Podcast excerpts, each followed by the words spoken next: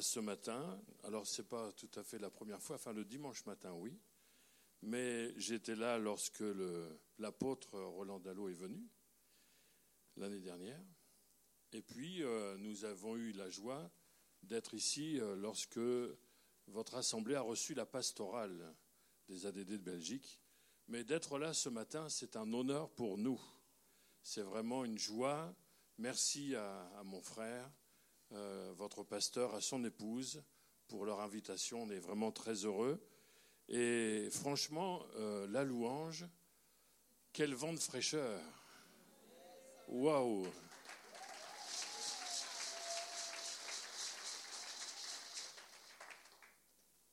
J'ai vraiment été béni ce matin par euh, votre louange, par l'onction de l'Esprit qui repose sur vous. Et forcément, j'en ai pris ma part. Je ne vous ai pas tout laissé. Voilà, que le Seigneur nous bénisse. On, prie le Seigneur pour ouvrir, avant d'ouvrir sa parole, s'il vous plaît. Seigneur, nous sommes convaincus que tu es au milieu de nous et que tu désires encore nous amener plus loin, nous conduire plus loin avec toi. Et à chaque fois que nous nous tenons devant toi, à chaque fois que nous ouvrons ta parole, il y a des progrès, il y a de la croissance, il y a de la profondeur. Et nous désirons ce matin encore aller plus loin dans notre vocation, dans la mission que tu nous as confiée. Merci pour l'Église. Merci pour cette Église, pour leurs pasteurs, pour euh, les responsables te prions afin que tous ensemble maintenant, nous soyons édifiés par ta présence, par l'onction de ton esprit, et qu'ainsi nous puissions encore voir ta gloire, puisque c'est cela qui nous motive, c'est ce que nous recherchons, et nous croyons que tu nous l'accordes au nom de Jésus. Amen. Amen.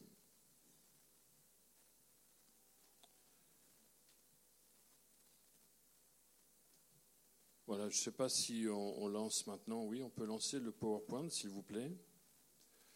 Avec le titre de cette méditation, Ces gens qui ont bouleversé le monde.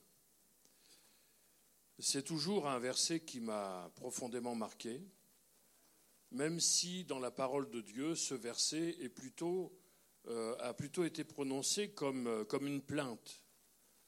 Euh, les gens de Thessalonique, en tout cas certaines personnes de Thessalonique, des gens religieux notamment, qui euh, euh, avaient constaté que les apôtres bouleversaient le monde dans le sens où ils bouleversaient leurs pratiques, leurs traditions, leurs habitudes.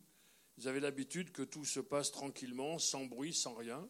Et puis quand les apôtres sont venus avec la puissance de Dieu, avec le message de l'amour de Dieu, du salut en Jésus-Christ, ils se sont aperçus que des, foules, des, familles tout entières étaient changées, transformées, et que forcément eux étaient bousculés, mis de côté à cause de, cette action, de ce travail. Et ils vont dire, ces gens qui ont bouleversé le monde sont venus jusqu'ici. Alors on va faire deux lectures. Euh, normalement, vous les avez, vous allez les avoir sur euh, les... ben voilà, c'est ça. Moi, je regarde là, mais je me vois. Est-ce que je peux voir le PowerPoint ici ou c'est pas possible? Parce que me voir moi, c'est tous les jours, euh, c'est bon quoi. Mais bon, on va, on va avancer comme ça. Alors si jamais ça ne fonctionne pas à cause euh, des ondes, etc., je vous laisse euh, avancer en fonction des, des références, vous les avez. Donc le premier texte, c'est celui de 1 roi chapitre 18, verset 15. Il y a une euh, conversation entre Akab et Élie. À peine Akab aperçut-il Élie qui lui dit Est-ce toi qui jettes le trouble en Israël? Donc on continue, il y a trois versets normalement. Élie répondit Je ne trouble point Israël, c'est toi au contraire, et la maison de ton père, puisque vous avez abandonné les commandements de l'Éternel et que tu es allé après les Baals. Encore un verset normalement Non Il n'y en a pas d'autres? Euh, J'ai l'impression que c'est bouleversé, c'est pas grave. Normalement, il y a le texte, on va lire dans. Alors celui-ci, on va le lire. Dans Acte 17, verset 1er. Donc normalement, on entend les Bibles, on entend les smartphones.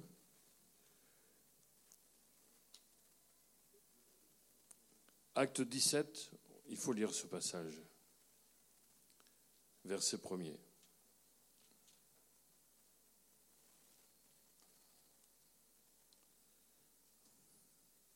Est-ce que vos montres fonctionnent, vont aussi vite que euh, dans mon église? Vous avez aussi 60 secondes par minute? Je préférais que vous en ayez un peu plus parce que le temps passe trop vite. Je vais essayer de ne pas dépasser le temps sous l'œil de mon frère, votre pasteur. Acte chapitre 17, verset 1er. Paul et Silas passèrent par Amphipolis et Apollonie, et ils arrivèrent à Thessalonique où les Juifs avaient une synagogue. Paul y entra selon sa coutume pendant trois sabbats. Il discuta avec eux d'après les Écritures, expliquant et établissant que le Christ devait souffrir et ressusciter des morts. Et Jésus que je vous annonce, disait-il, c'est lui qui est le Christ. Quelques-uns d'entre eux furent persuadés et se joignirent à Paul et à Silas, ainsi qu'une grande multitude de Grecs craignant Dieu et beaucoup de femmes de qualité. Mais les Juifs, jaloux, prirent avec eux quelques méchants hommes de la populace, provoquèrent des attroupements et répandirent l'agitation dans la ville. Ils se portèrent à la maison de Jason, et ils cherchèrent Paul et Silas pour les amener vers le peuple. Ne les ayant pas trouvés, ils traînèrent Jason et quelques frères devant les magistrats de la ville en criant Ces gens qui ont bouleversé le monde sont aussi venus ici, et Jason les a reçus. Nous arrêtons là notre lecture. Ces gens qui ont bouleversé le monde. C'est un peu ce que Akab a dit à Élie. Est-ce que c'est toi qui jettes le trouble? C'est-à-dire, est-ce que c'est toi qui, en, en, représentant Dieu, Élie était quelqu'un qui se tenait devant Dieu, qui apportait la parole de Dieu? Akab lui dit, c'est toi qui jettes le trouble. Et les gens de Thessalonique, en tout cas certaines personnes de Thessalonique, reprocher aux apôtres, aux croyants, ceux qui prêchaient Jésus, ceux qui vivaient Jésus, de bouleverser le monde. Donc il ne faut pas que nous soyons étonnés que le monde soit hostile.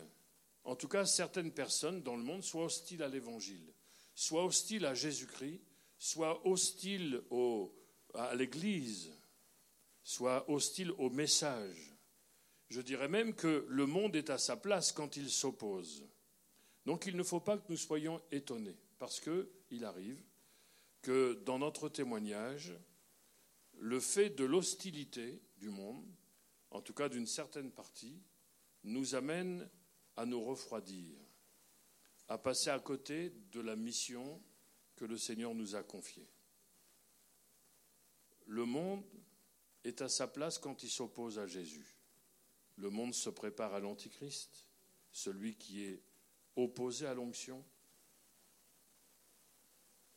Mais est-ce que l'Église est à sa place dans ce monde? Je dirais que l'Église n'est pas à sa place dans ce monde quand elle se tait, quand elle ne témoigne plus. Le monde est à sa place quand il s'oppose, mais l'Église n'est plus à sa place quand elle se tait. Et il est important pour nous de, prendre notre place de, ne pas la laisser et être ainsi les témoins dont le Seigneur a toujours eu besoin. Il a toujours eu besoin de témoins. D'ailleurs, quand le Seigneur parle sa dernière parole contenue dans, le livre des actes des apôtres. C'est euh, ce message très fort. Et, plus je le lis, plus je me dis, mais quand même, j'ai vraiment besoin de vivre ça, puisque Jésus ne se trompe pas de mots quand il dit que une puissance va venir sur les disciples. Et Jésus dit, à cause, grâce à cette puissance, vous serez mes témoins. Jésus connaît le monde dans lequel nous sommes. Il est passé par là. Il sait ce que le monde a été contre lui. Il sait aussi qu'il y a des gens qui ont cru en lui et qui croiront en lui. Jusqu'à son retour, il y a des gens qui vont croire. Jusqu'à son retour, il y a des gens qui vont s'opposer. Mais nous, on ne doit pas s'occuper de ça. On ne doit pas s'occuper des opposants. Il y en aura toujours. On doit s'occuper de ce que Jésus a dit et Jésus n'a pas employé n'importe quel mot, il parle de puissance. Paul, aux Éphésiens, parle de se fortifier par la force toute puissante de Dieu. Je ne sais pas ce que ça vous fait, ça. Mais moi, je me dis, tu es encore loin de vivre ça. Pas vous, apparemment. Vous, ça y est, c'est déjà fait. Moi, j'aime bien qu'on me réponde. Hein. Poliment, mais j'aime bien qu'on me réponde. Jésus parle de puissance. Paul parle de la toute-puissance de Dieu. Et j'ai besoin de cette puissance pour être témoin dans ce monde-là. J'ai besoin. J'ai besoin de cette puissance pour bouleverser le monde. Même si le monde se plaint qu'on le bouleverse. Mais tant mieux. Finalement, cette plainte, c'est un compliment. Ces gens qui ont bouleversé le monde. Une église qui bouleverse les traditions, une église qui bouleverse la religiosité, une église qui bouleverse la tiédeur, une église qui bouleverse les fausses doctrines, une église qui bouleverse tout ce qui peut rendre désagréable la religion aux yeux des gens, parce qu'il y a beaucoup de gens qui, quand elles parlent de, religion, euh, elles font des, des mélanges, des amalgames, elles mettent tout le monde dans le même sac. Mais l'Église, l'Église de Jésus, c'est une Église qui est à part. L'Église que Jésus bâtit, c'est une Église qui est à part. Jésus ne revient pas chercher n'importe quelle Église. Il revient chercher celle qu'il bâtit. Non pas celle que les hommes bâtissent, mais celle que lui bâtit. Sur sa personne, sur son œuvre, sa mort, sa résurrection, son ascension, son prochain retour, et sur sa parole. Et si nous fondons l'Église d'après ces fondements-là, l'Église va bouleverser le monde. Je bénis Dieu de ce que je viens d'entendre ce matin, des projets qui sont en cours. C'est formidable. Déjà, je crois que le Seigneur vous a formidablement béni d'avoir un tel bâtiment. Je rêverais d'un même bâtiment. que Dieu fasse ce qu'il a à faire. On va plus loin dans cette pensée avec des textes dans l'Évangile selon Matthieu. Matthieu chapitre 5. Merci pour euh, le PowerPoint qui apparaît ici. Matthieu chapitre 5, verset 13. Oui? Oui, verset 13. Il faudrait remonter un petit peu. Voilà. Vous êtes le sel de la terre. Jésus affirme, il ne nous pose pas la question si on s'en sent capable, il, est sûr de lui. Quand Jésus te dit tu es le sel de la terre, ce n'est pas le moment de le mettre en, doute. Il le dit, il affirme. Vous êtes le sel de la terre, mais si le sel perd sa saveur, avec quoi la lui rendra-t-on? Il ne sert plus qu'à être jeté dehors et foulé aux pieds par les hommes. On continue. Vous êtes la lumière du monde. Là aussi, il est sûr de lui. Même si, et nous ne le sommes pas, nous ne sommes pas parfaits, mais nous voulons marcher de tout notre cœur avec le Seigneur. Nous voulons marcher sincèrement avec le Seigneur. Nous voulons progresser avec lui. Et à partir du moment que lui, la lumière du monde, est en nous, nous sommes la lumière du monde. Vous êtes la lumière du monde. Une ville située sur une montagne ne peut être cachée. On continue encore. Et on n'allume pas une lampe pour la mettre sous le boisseau, mais on la met sur le chandelier et elle éclaire tous ceux qui sont dans la maison. On va à l'évangile selon Marc, chapitre 9, verset 50. Le sel est une bonne chose, mais si le sel devient sans saveur, avec quoi l'assaisonnerez-vous? Verset 51. Ayez du sel en vous-même et soyez en paix les uns avec les autres. Luc chapitre 11, verset 33. Personne, personne n'allume une lampe. Et pourtant, parfois, certains bien-aimés le font pour la mettre dans un lieu caché ou sous le boisseau, mais on la met sur le chandelier afin que ceux qui entrent voient la lumière. Quand le sel et la lumière sont quelque part, ça change tout. Ça change tout. Si vous êtes dans l'obscurité et que vous mettez la lumière, ça change tout. Un paysage dans lequel, enfin, sous les nuages, très épais, très sombre, le même paysage avec un soleil, un, un temps merveilleux, ce n'est pas le même paysage. Et avec le sel, même s'il ne faut pas en mettre de trop, ma fille serait là et dirait Fais attention, c'est un bouche terre. Mais le sel change tout. Les deux sont la création de Dieu. Le sel, c'est la création de Dieu, même s'il faut travailler un petit peu pour l'extraire. Mais si le sel existe, c'est Dieu qui l'a créé. Et quand on regarde l'Ancien Testament, Dieu demandait à ce que les offrandes soient, soient salées. Il demandait aussi que certains sacrifices le soient. Le soient, c'était une alliance avec Dieu, le sel. La lumière, c'est la création du Seigneur. Jésus ne dit pas vous êtes le sel de la mer, parce que c'est facile. Vous savez, quand on est chrétien dans un milieu chrétien, c'est facile. Quand on, et il le faut, quand on se rassemble pour prier, pour chanter, quand on est tous ensemble, c'est facile. Et, personne ne se distingue finalement. Mais Jésus dit, vous êtes le sel de la terre, c'est-à-dire là où il n'y en a pas. C'est là qu'il faut, là où c'est moins facile. Il faut être le sel de la terre, une terre qui est hostile, une terre qui, qui forcément ne, ne va pas le, recevoir aussi facilement que cela. Donc si tu es chrétien dans, dans un milieu chrétien, c'est bien. Mais est-ce que tu es chrétien dans un monde qui ne l'est pas? Si tu es dans une famille où on ne marche pas avec Dieu, quel est ton comportement?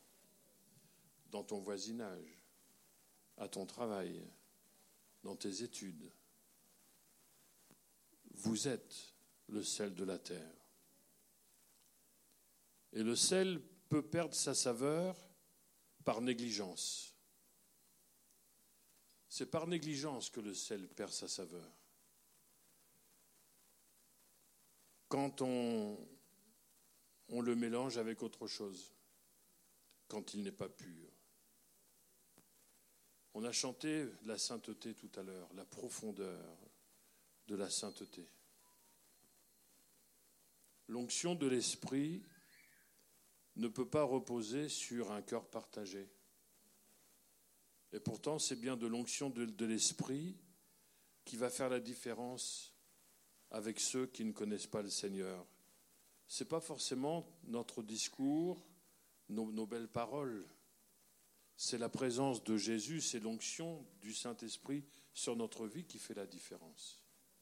Et le chrétien perd sa saveur s'il n'est pas pur, s'il il n'est pas sans mélange. Quelque chose qui est pur, c'est quelque chose qui est sans mélange. Est-ce que tu es tout entier pour le Seigneur? Si tu veux avoir de la saveur pour la terre, il faut que tu sois pur. Purifié par le sang de Jésus et sanctifié dans ta marche. Lorsque le, sel perd sa saveur, c'est parce qu'il est mal conservé. On le met dans un milieu humide, par exemple. Quand il est dit, et parfois on entend une prière qui n'est pas, qui n'est pas celle-là, qui n'est pas la bonne, Seigneur, garde mon cœur. Mais la Bible ne dit pas ça. La Bible dit, garde ton cœur. C'est à toi de le conserver. Paul dit même à Timothée, conserve-toi pur. Conserve-toi pur. C'est-à-dire que il faut que tu sois vigilant, il faut que tu sois déterminé. On n'est pas celle de la terre sans payer le prix, sans renoncer à des choses.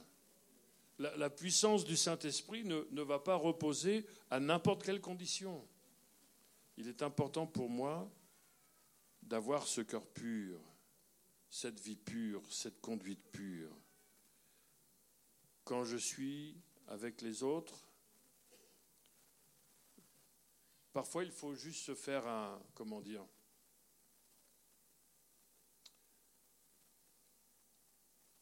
un, bilan personnel. Est-ce que j'ai la même conduite quand je suis à l'église que quand je suis au travail, dans le voisinage, dans la famille, avec les amis? Est-ce que j'ai le même comportement? Est-ce que j'ai les mêmes paroles? Est-ce que j'ai le même cœur? Est-ce que je suis le même, la même? Est-ce que je suis pareil quand je suis en public que quand je suis tout seul? La vraie personne que je suis, c'est quand je suis tout seul, quand personne ne me voit. C'est ça la vraie personne que je suis. Et c'est cette personne-là dont Dieu a besoin.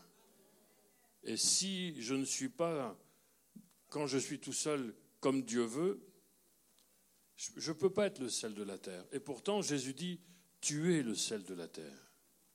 À partir du moment que tu appartiens à Jésus-Christ, le Seigneur se rappelle le jour de ton engagement. Il se rappelle ce que tu as dit. Et depuis lors, tu es le sel de la terre. Mais Jésus dit, fais attention, le sel, il peut perdre sa saveur. Et s'il perd sa saveur, il ne sert plus à rien. Est-ce que nous, voulons devenir des gens inutiles? Vous savez que le Seigneur s'occupe des gens inutiles. Il patiente. Il y a une parabole dans ce sens. Un homme qui avait un, un figuier, je crois, et qui ne portait pas de fruits. Alors il dit, je vais le couper. Et le propriétaire, on va parler comme ça, lui dit, attends, patiente encore. Mais mets tout ce qu'il faut, fais tout ce qu'il faut pour lui, et attends. Mais si jamais l'année prochaine il ne porte pas de fruits, coupe-le. Donc, soyons vigilants, mes bien-aimés, parce que nous sommes nous avons reçu un capital de saveur. Quand j'ai donné mon cœur à Jésus, j'ai reçu un capital de saveur, mais je peux la perdre. Et si je la perds, je deviens inutile. Mais je crois dans la grâce de Dieu.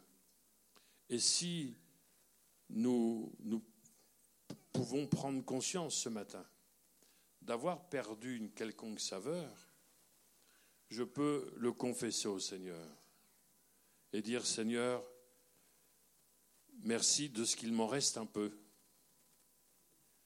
ou qu'il m'en reste la moitié. Mais je te prie, Seigneur, de me rendre toute la saveur dont j'ai besoin. Que ma vie soit vraiment cette saveur dont le monde a besoin. Le sel réveille les, les fonctions gustatives. C'est-à-dire que si nous sommes le sel de la terre, nous allons donner envie à ceux qui ne connaissent pas le Seigneur de venir le, rencontrer. On va, réveiller leur, euh, leur fonction gustative. Ils vont savoir qu'il y a une autre vie, qu'il y a une autre espérance. Ils vont savoir au travers de nos chants, au travers de nos paroles, au travers de nos réactions, au travers de nos attitudes, qu'il y a autre chose que ce qu'ils connaissent. Le sel, le sel réveille les, les fonctions gustatives.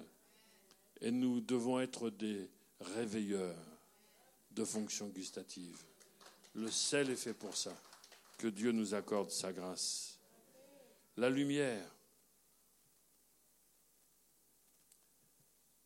Jésus ne dit pas vous êtes la lumière du jour, mais vous êtes la lumière du monde. Le monde sans Dieu, c'est un monde plongé dans les ténèbres. Il y a une phrase, c'est un verset biblique, donc on va le présenter comme cela, où Jean dit que le monde gît sous la puissance du malin.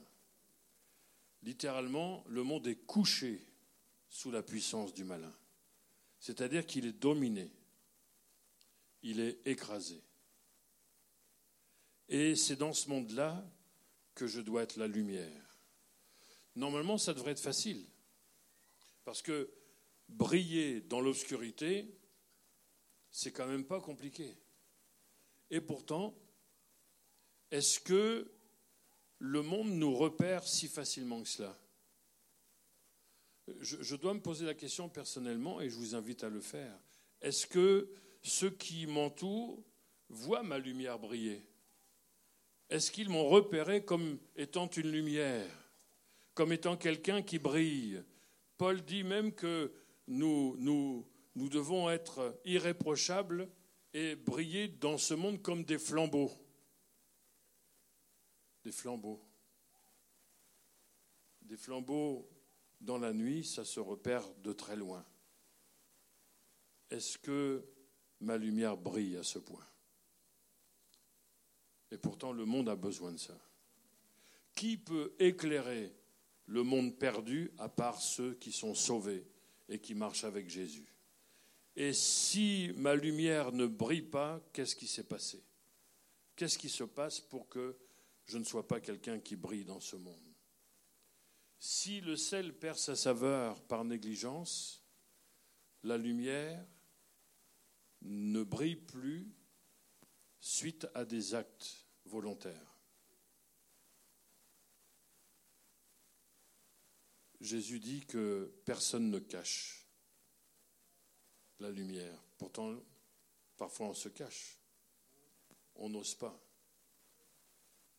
Je ne sais pas pourquoi on n'ose pas. Ou plutôt, je le sais un peu quand même. Et pourtant, Jésus dit, on, ne met pas une, lampe sous un boisseau. Un boisseau, c'est un récipient dans lequel on mettait des graines. Alors si vous mettez la lampe dans le boisseau, ça ne fait plus rien. Et pourtant, c'est par des actes que, que l'on cesse de briller. On, doit mettre la lumière sur une haute montagne. On doit mettre la, la lumière en évidence dans la maison pour que ça éclaire tous ceux qui sont dans la maison.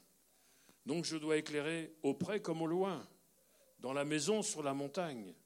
Mais si ma lumière ce matin ne brille pas, c'est parce que je me cache. Ou c'est parce que j'ai altéré ce qui produit la lumière, l'énergie. Je n'ai plus d'énergie pour briller. Et l'énergie, la force se perdent par des actions, par des mauvais comportements. Et le Seigneur m'invite ce matin à briller. J'aimerais conclure cette première partie avec ce texte de la deuxième épître de Paul aux Corinthiens, au chapitre 4.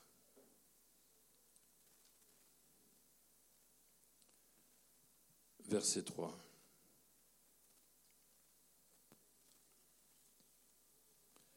2 Corinthiens chapitre 4 verset 3.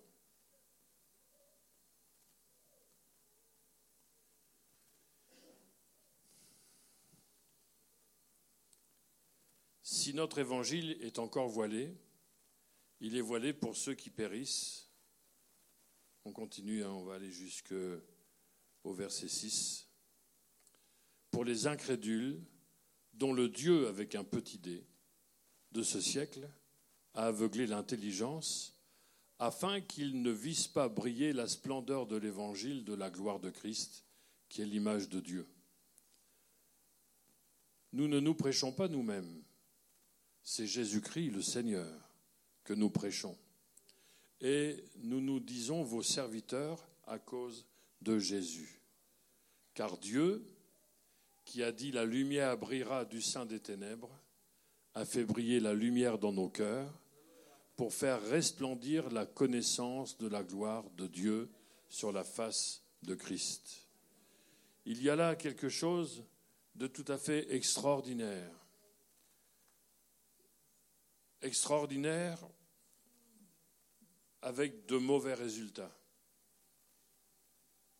S'il y a des gens qui ne croient pas, s'il y a des gens qui sont endurcis à l'Évangile, ce n'est pas uniquement une question de culture, une question d'origine, une question d'éducation. Parfois, je ne dis pas que ces choses n'ont pas d'influence, mais je dis que parfois, on donne à ces choses trop d'importance. La réalité, la vérité, c'est que nous avons un adversaire qui a agi de manière à ce que les gens ne puissent pas voir briller la splendeur de l'évangile de la gloire de Christ. Je ne sais pas si vous vous rendez compte, je ne sais pas si je me rends compte moi-même, que le diable est capable d'aveugler. Et comment aveugle-t-il? On aveugle les gens en, en mettant dans leurs yeux une lumière assez forte pour qu'ils ne puissent pas voir ce qu'il y a autour.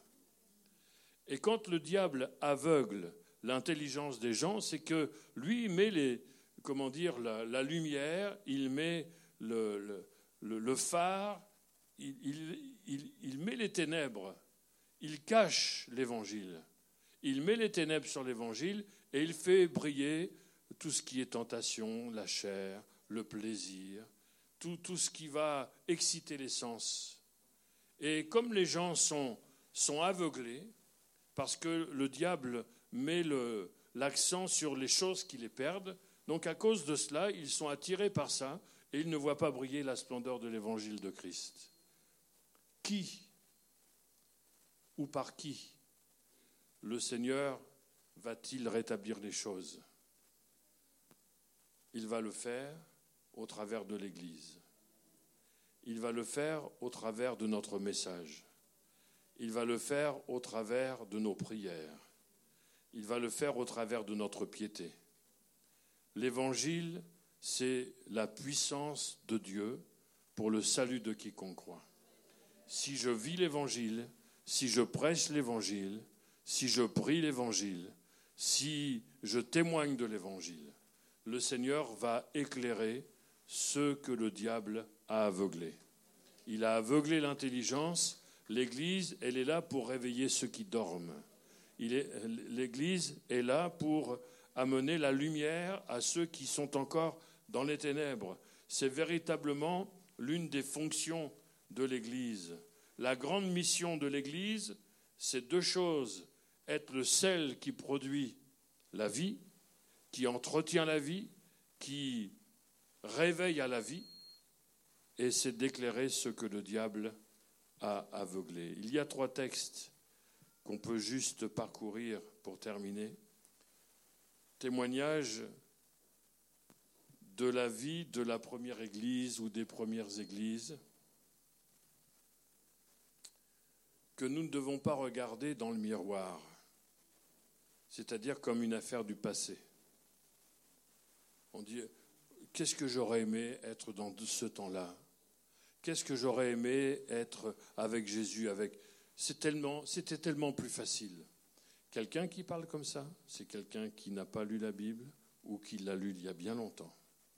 Parce que chaque chapitre euh, de la parole de Dieu, des évangiles et notamment des actes des apôtres, nous montre combien il y a eu d'adversité, combien il y a eu des gens qui se sont infiltrés dans l'Église pour essayer de lui faire du mal. Combien de gens, euh, Paul a été lapidé plusieurs fois. Enfin, c'est fou. C'est fou de, de voir l'opposition qu'il y a eu contre l'Église.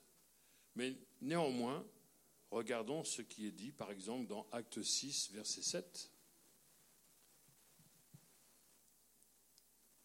La parole de Dieu se répandait de plus en plus, le nombre des disciples augmentait, beaucoup, non pas un peu, augmentait beaucoup à Jérusalem, et une grande foule de sacrificateurs obéissaient à la foi.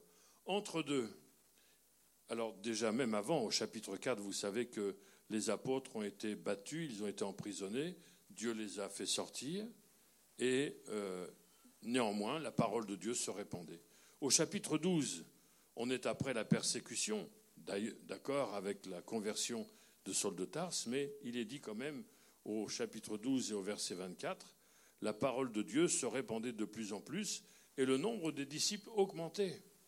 Et encore au chapitre 13, verset 49, il est dit ceci, cependant, la parole de Dieu se répandait de plus en plus et le nombre des disciples augmentait. Comment la parole de Dieu se répandait? Comment le nombre des disciples augmentait? Parce que l'Église, chacun en particulier, était le sel de la terre.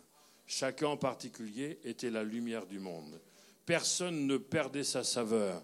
Chacun veillait sur sa saveur. Garde ta saveur plus que toute autre chose. Il y a des choses auxquelles tu tiens plus qu'à ta saveur. Il est certain que s'il y a des choses qui ont plus de valeur que notre saveur, nous ne sommes plus à notre place. Et il nous faut la retrouver, mes bien-aimés. Je me parle à moi-même d'abord. Je ne suis pas un donneur de leçons ce matin. Mais nous avons besoin de retrouver cette saveur, la saveur qui vient de Jésus qui va faire la différence. Garde cette saveur plus que tout. Ne cache pas ta lumière. Ne, laisse pas ta lumière perdre de l'énergie. Ne, ne la mets pas dans un mauvais endroit. Ne la cache pas. Mais Jésus dit qu'il faut que les gens que les hommes voient nos œuvres. Ne te, cache pas. Ne dis pas, ah, moi le dimanche matin, je, vais me promener. Mais dis que tu vas à l'église. Dis que tu vas à l'église. Dis que tu vas louer le Seigneur. Euh, moi, je viens tous les dimanches, si vous voulez, ici. Hein. Avec une louange comme ça. Mais vous allez attirer du monde. C'est formidable. Vous n'êtes pas convaincu, hein Allez, allez, allez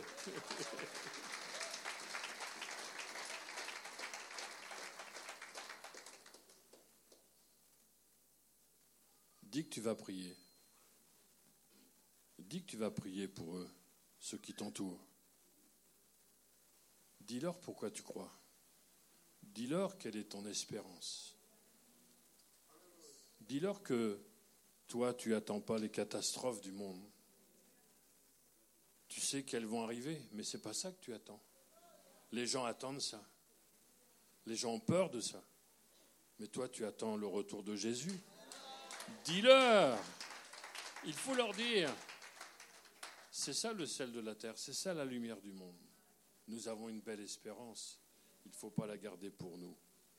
On peut se tenir quelques instants dans le recueillement? Alors au niveau du temps, je ne sais pas où j'en suis. Oh, 51 secondes. C'est-à-dire que j'ai tout pris là? Il ne me reste plus rien? C'est la première partie. Non? Aïe, aïe, aïe. Mais je vais faire vite pour le reste. Je vais faire vite pour le reste. Je m'y engage.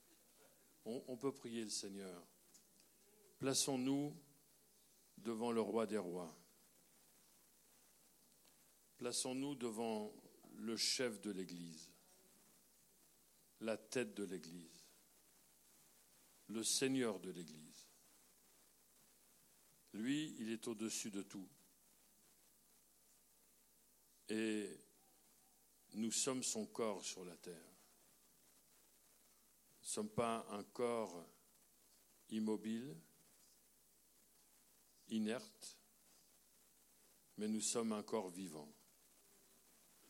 Et Jésus a besoin que son corps qui est sur la terre se bouge et qu'il témoigne de sa tête. Remets ta vie entre les mains du Seigneur. Dis à, dis à Jésus, Seigneur, je t'appartiens, mais je me rends compte que ma saveur, c'est pas ça, ma lumière non plus. Et ce matin, je te demande de me faire grâce, de me donner cette puissance dont j'ai besoin. donne-moi ta puissance pour que je sois un témoin efficace. Je te demande pardon d'avoir été inutile et je ne veux pas rester inutile. Je ne veux pas ce qu'il m'arrive à ceux qui arrivent à ceux qui deviennent inutiles. Mais Seigneur, renouvelle-moi ce matin dans ma vie, dans mon témoignage, pour que je brille dans ce monde et que tu me fasses la grâce de t'amener des âmes et qu'elles se convertissent, qu'elles s'ajoutent à l'Église. Seigneur, pardonne-moi de ne pas avoir pensé à, cette mission que tu m'as confiée. Pardonne-moi d'avoir pensé à moi en devenant chrétien. J'ai pensé à moi, j'ai pensé à ma vie, à mon mariage, à mon travail, à mes besoins, à mes finances. Mais je n'ai pas pensé à être un témoin. Je te demande pardon, Seigneur. Et je te prie de m'aider afin qu'à partir d'aujourd'hui, je devienne un témoin inlassable, que je sois vraiment cette lumière autour de moi, que je sois ce sel qui réveille les fonctions gustatives, qui réveille le goût de vivre, l'envie de vivre. Seigneur, merci de bénir ta parole. Tu sais qu'en tant que prédicateur, en tout cas pour ma part, j'ai toujours l'inquiétude de savoir ce que ça va donner dans le temps. Parfois, nous disons Amen sur le moment et puis l'instant d'après, ou peu de temps après, nous avons oublié. Je te prie, Seigneur, pour qu'il n'en soit pas ainsi, mais que nous vivions vraiment cette parole, que l'Église vive de ta vie, qu'elle soit vraiment ce, repère, ce phare dans le monde, et que Jésus soit glorifié, parce que le Saint-Esprit glorifie Jésus que Jésus soit glorifié ici, qu'il soit glorifié dans nos vies. Merci Seigneur d'exaucer notre prière. Amen.